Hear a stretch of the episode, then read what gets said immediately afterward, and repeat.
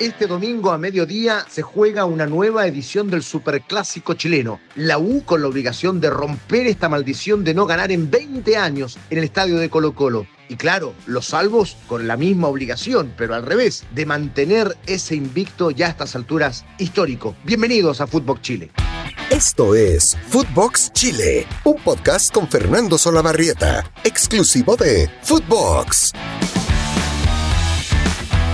para esta conversación del super clásico que se avecina este próximo día domingo, tenemos un súper invitado. Yo lo tengo en especial cariño.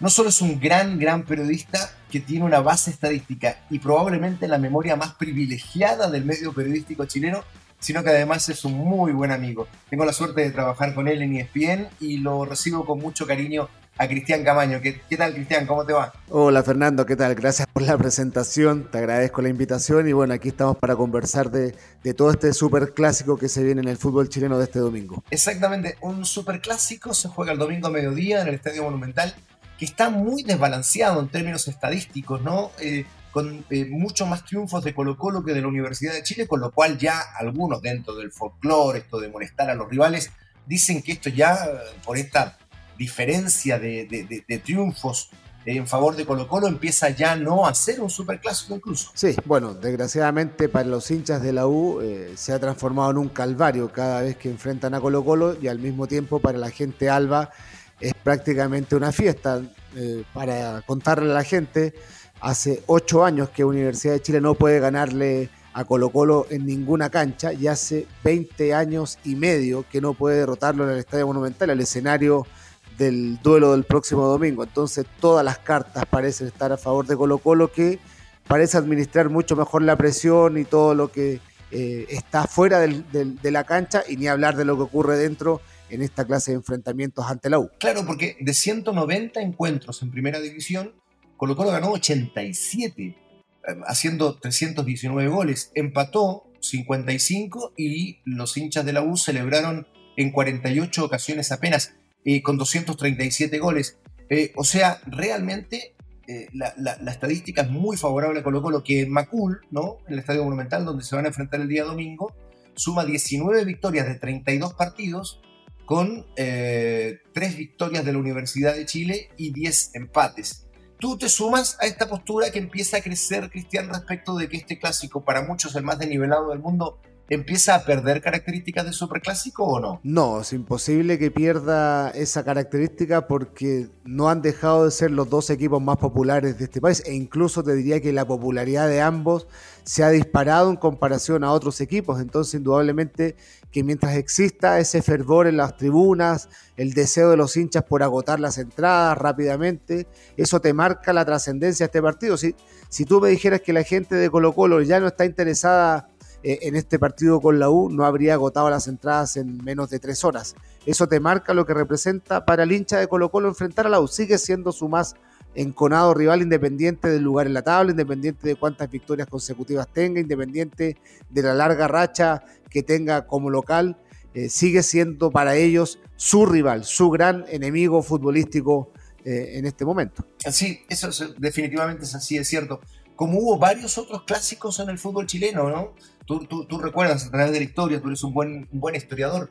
El primer clásico fue Colo Colo Magallanes, por allá en los albores del profesionalismo en los años 30. Claro, porque justamente Colo Colo nace del riñón de Magallanes.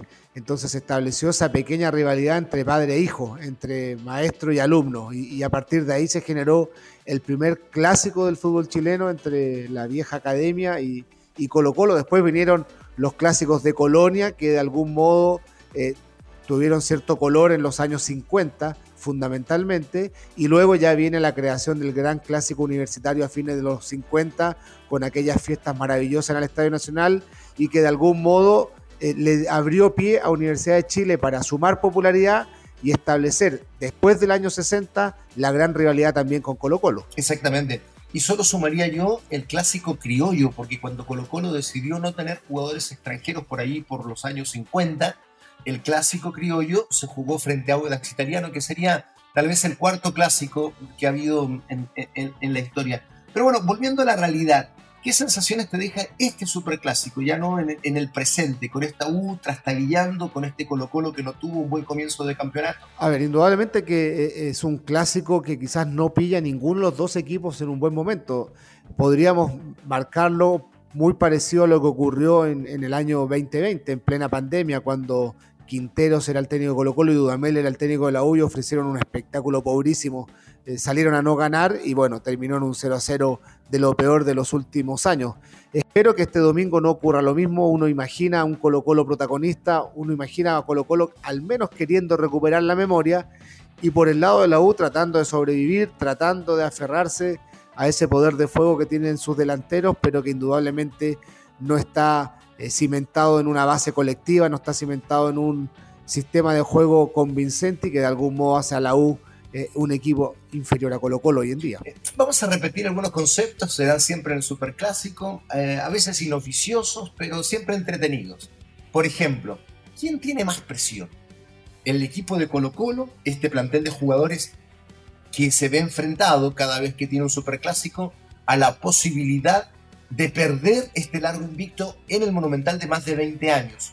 O la U, que tiene siempre la obligación de romper este maleficio. ¿Cuál de los dos tiene más presión para este domingo? A ver, es complejo porque si tú te pones en la piel del jugador de Colo Colo, no quieren quedar en la historia como quienes perdieron esta larga, el largo invicto. Y por el lado de la U, evidentemente que sería un golpe durísimo por el presente que está viviendo el equipo. Para Colo Colo perder el clásico significa quizás alejarse todavía más de Católica y quedar, digamos, a merced más que de lo que pueda hacer ellos el resto del campeonato, lo que pueda hacer Católica.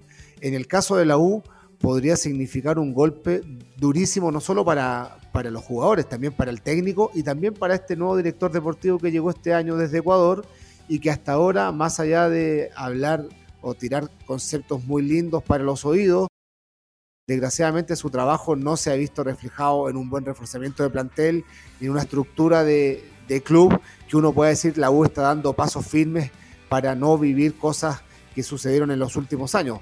Pareciera estar más cerca de ese pasado reciente que de los años gloriosos que vivió con Jorge Sampaoli hace 10 años. Tocaste un par de temas muy interesantes y me las dejas en la mesa, Cristian, respecto de este pasado reciente, dramático, diría yo, de la Universidad de Chile y esta suerte de resurrección vivida por Colo Colo el año pasado, después de haber vivido algo muy parecido a la U. ¿De qué estamos hablando? De la posibilidad de descender. En ese sentido, vamos desglosando uno a uno los equipos. Eh, esta apuesta, esta mirada que hace la Universidad de Chile de buscar en el fútbol ecuatoriano, a través de un técnico que es colombiano, pero que ha dirigido mucho en Ecuador, más el portero Galíndez, más el paso de Carrasco por allá también, y sobre todo la traída de Luis Rollero, que es ecuatoriano, que proviene del Independiente del Valle. Esta mirada hacia ese campeonato, ¿te parece riesgosa? ¿Te parece que puede, que puede ser una buena idea para el fútbol chileno? A ver, es, es arriesgada. Es arriesgada desde el momento en que es una idiosincrasia absolutamente distinta a la chilena es una idiosincrasia, la ecuatoriana más parecida a Colombia, más parecida a Venezuela. Y ya tenemos la experiencia de técnicos venezolanos y colombianos en nuestro país que desgraciadamente no estuvieron a la altura o no cumplieron con las expectativas.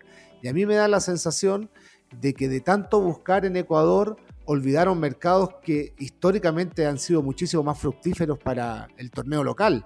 Indudablemente que no siempre todos los argentinos, uruguayos o paraguayos que llegaron a nuestro país eh, resultaron exitosos.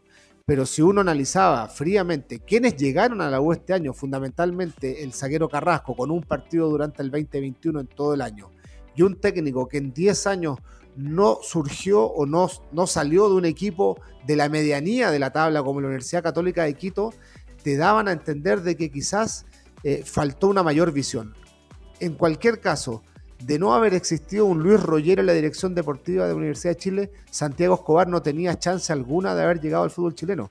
Absolutamente nadie en la U se hubiese fijado eh, en este técnico colombiano que, insisto, más allá de haber conseguido una clasificación a un torneo internacional con la Universidad Católica de Quito en más de siete años de trayectoria, uno de verdad pone eh, en duda cuáles son los méritos que tuvo Sachi, el hermano del ex, del ex seleccionado colombiano Andrés Escobar, para haber llegado a uno de los dos clubes más populares de nuestro país. Sí, da la impresión que es una tendencia permanente esta de mirar al extranjero, despreciar de alguna manera el, trabajo de los técnicos chilenos y traer técnicos que no, no, no, han resultado. El mejor ejemplo es el último, ¿no? El de Rafael Dudamel. Y en términos de juego tampoco aparece nada tan interesante hasta ahora. Es cierto, son cuatro partidos, pero la U todavía no muestra en estos cuatro partidos ningún libreto que uno pudiera decir, acá hay algo, acá hay algo que va a surgir. Sí, y, además los intérpretes también no han estado a la altura, independiente de si, si uno podía pensar que Carrasco estaba en condición o no de llegar a la U. Eh, muchos de los chicos que llegaron parecían actores secundarios, incluso en sus equipos anteriores, y acá tuvieron que venir y ponerse la camiseta titular. Hablo de Ignacio Tapia, hablo de Israel Poblete, hablo de Jason Vargas, jugadores que pueden ser muy buenos actores de reparto, muy buenos actores secundarios, pero para generar una columna vertebral uno imaginaba jugadores de mayor categoría, de mayor jerarquía, de mayor inteligencia táctica, cosa que la U decidió no traer. decididamente buscó una defensa joven, novel, inexperta y hasta ahora está pagando las consecuencias. No ha podido mantener, por ejemplo, el arco cero, ha convertido a su arquero en figura en todos los partidos y queda la sensación de que siempre va a existir ese regalo, siempre va a existir esa, esa llave para que el rival pueda convertir un gol en cualquier momento. Y en Colo Colo, ¿a qué se debe esta baja ostensible del rendimiento que yo digo ya es una tendencia? Porque no es solo en este campeonato. Estos problemas los venía arrastrando en las últimas cinco fechas del campeonato anterior que le costaron el título. Bajas individuales, Gil, Solari, Costa sobre todo. Eh, ¿Podrá recuperar estos rendimientos? ¿Hay un esquema ya en Colo Colo y una ventaja respecto a la U porque tiene ya una metodología de juego? Yo creo que tiene jerarquía Colo Colo. El tema es que hoy en la cancha eso no se está reflejando y como bien dices tú, esta es una tendencia que ya viene desde el torneo anterior. Y no solo en el juego, sino que también en esa capacidad goleadora que tuvo Colo Colo en algún momento para de pronto romper esos partidos que se le hacían un poquito difícil, un poquito complejo, pero tenía esa capacidad ese equilibrio en ataque con Volado, con Costa, con el propio Gil, con Solari y con el 9 que fuese. Hoy Colo Colo perdió el gol. Fíjate que desde el partido con Melipilla, cuando termina ganando 1-0 sobre la hora, en los tres partidos restantes del campeonato pasado no convirtió. Y en este campeonato apenas, apenas lleva cuatro goles. Es decir, una producción muy pobre, cuatro goles en siete partidos una victoria en siete partidos y lo que te refleja que no es algo que está ocurriendo ahora, como dice Quintero, que es un problema circunstancial de finiquito, de, mala toma de decisión en los últimos metros, que nos está fallando la última jugada o estamos imprecisos en la definición. Yo creo que hay algo detrás, yo creo que Quintero no ha podido darle la vuelta a la tecla como si se la dio el año pasado cuando encontró un esquema que para muchos era arriesgado con cuatro delanteros, hoy desgraciadamente no le ha podido dar la vuelta de tuerca volvió a insistir con los cuatro delanteros de Huachipato, no funcionó el equipo. Para enfrentar a la U va a volver a los tres volantes centrales, seguramente para meterle presión a la U, para no dejarla jugar tranquilo en campo propio y a partir de ahí tratar de, siendo un equipo corto, poner los delanteros permanentemente de cara al gol. Sí, eh, se nos pasa volando esta conversación, sobre todo con alguien eh, eh, como tú, Cristian, que tiene tantos números, tantas historias en la cabeza. Cortito para el final, ¿cuál es el clásico que tú más recuerdas? Tengo tres. Yo recuerdo el primero que fue el año 81, en enero, en la liguilla, cuando gana la U 2 a 1 con el famoso gol de Salah. Tras el penal perdido por Carlos Rivas en el arco norte, el contragolpe de la U hace el gol. Por todo lo que significaba, la U venía de perder el título con Cobreloa ese año 1980 y le termina ganando a un Colo Colo fantástico que tenía Caselia, Vasconcelo, a prácticamente la mitad de la selección chilena con Carlos Rivas ahí con el Chano Garrido, con Mario Galindo, un equipazo. Luego eh, te sumo eh, el famoso clásico del 5-0 de San Paoli, eh, aquella exhibición del año 2012, y me quedo con un partido de Colo Colo fantástico ante Universidad de Chile en el Estadio Monumental, un 5 a 2 en el año 1999, donde Cristian Montesino y Manuel Neira destruyeron a la entonces Universidad de Chile de César Bache. Así es, qué bonitos recuerdos, qué linda previa. Cristian, te lo agradezco muchísimo, te mando un abrazo muy grande y ojalá que tengamos un lindo superclásico el domingo. Eso esperamos todos los hinchas de fútbol. Un abrazo Fernando y gracias por la invitación. Gracias a ti. Cristian Camaño en Footbox Chile. Esto fue Footbox Chile con Fernando Solabarrieta, podcast exclusivo de Footbox.